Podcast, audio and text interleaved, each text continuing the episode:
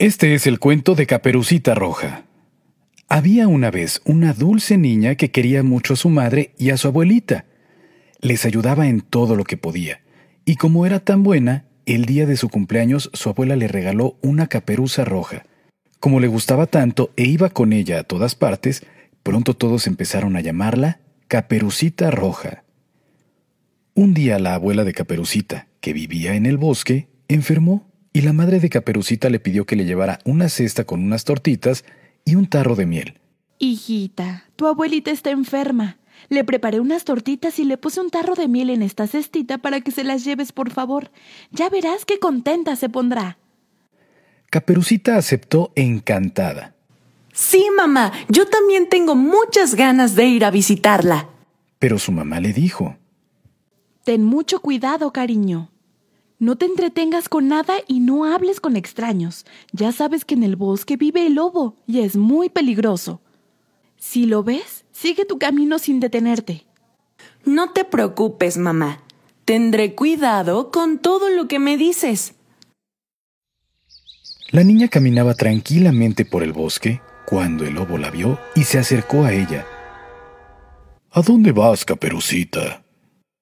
Voy a casa de mi abuelita al otro lado del bosque. Está enferma y le llevo una deliciosa merienda. Ah, y también le llevo unas flores para alegrarle el día.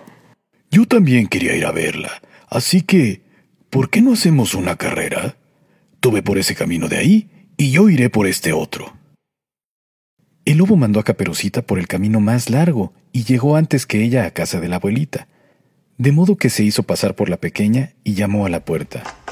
¿Quién es? Soy yo, Caperucita, dijo el lobo. Pasa, querida mía. La puerta está abierta, contestó la abuelita. El lobo entró, se abalanzó sobre la abuelita y se la comió de un bocado. Se puso su camisón y se metió en la cama a esperar a que llegara Caperucita. La pequeña se entretuvo en el bosque tomando algunas frutas, avellanas y flores, y por eso tardó un poco más en llegar. Cuando llegó, llamó a la puerta. ¿Quién es? contestó el lobo tratando de afinar su voz. ¡Abuelita! ¡Soy yo! ¡Caperucita! Vengo a visitarte. Y también te traje unos ricos dulces para merendar. ¡Qué bien, hija mía! Pasa. Cuando Caperucita entró, encontró diferente a su abuelita, aunque no supo bien por qué. Así que comenzó a hacerle algunas preguntas un tanto extrañada. Abuelita, abuelita, ¿qué ojos tan grandes tienes? Sí, son para verte mejor, hija mía. ¿Abuelita? Abuelita, ¿qué orejas tan grandes tienes? Claro, son para oírte mejor. Abuelita, abuelita, ¿qué boca tan grande tienes? Sí, hijita, es para comerte mejor. Cuando dijo esto, el lobo se lanzó sobre Caperucita y se la comió también. Su estómago estaba tan lleno que el lobo se quedó dormido. Mientras tanto, en casa de Caperucita, su mamá estaba muy angustiada porque no llegaba, así que salió en busca del cazador para pedirle ayuda. Señor cazador, por favor, ayúdeme a encontrar a mi hija Caperucita. La mandé a ver a su abuelita al otro lado del bosque. Ya es tarde y aún no ha regresado.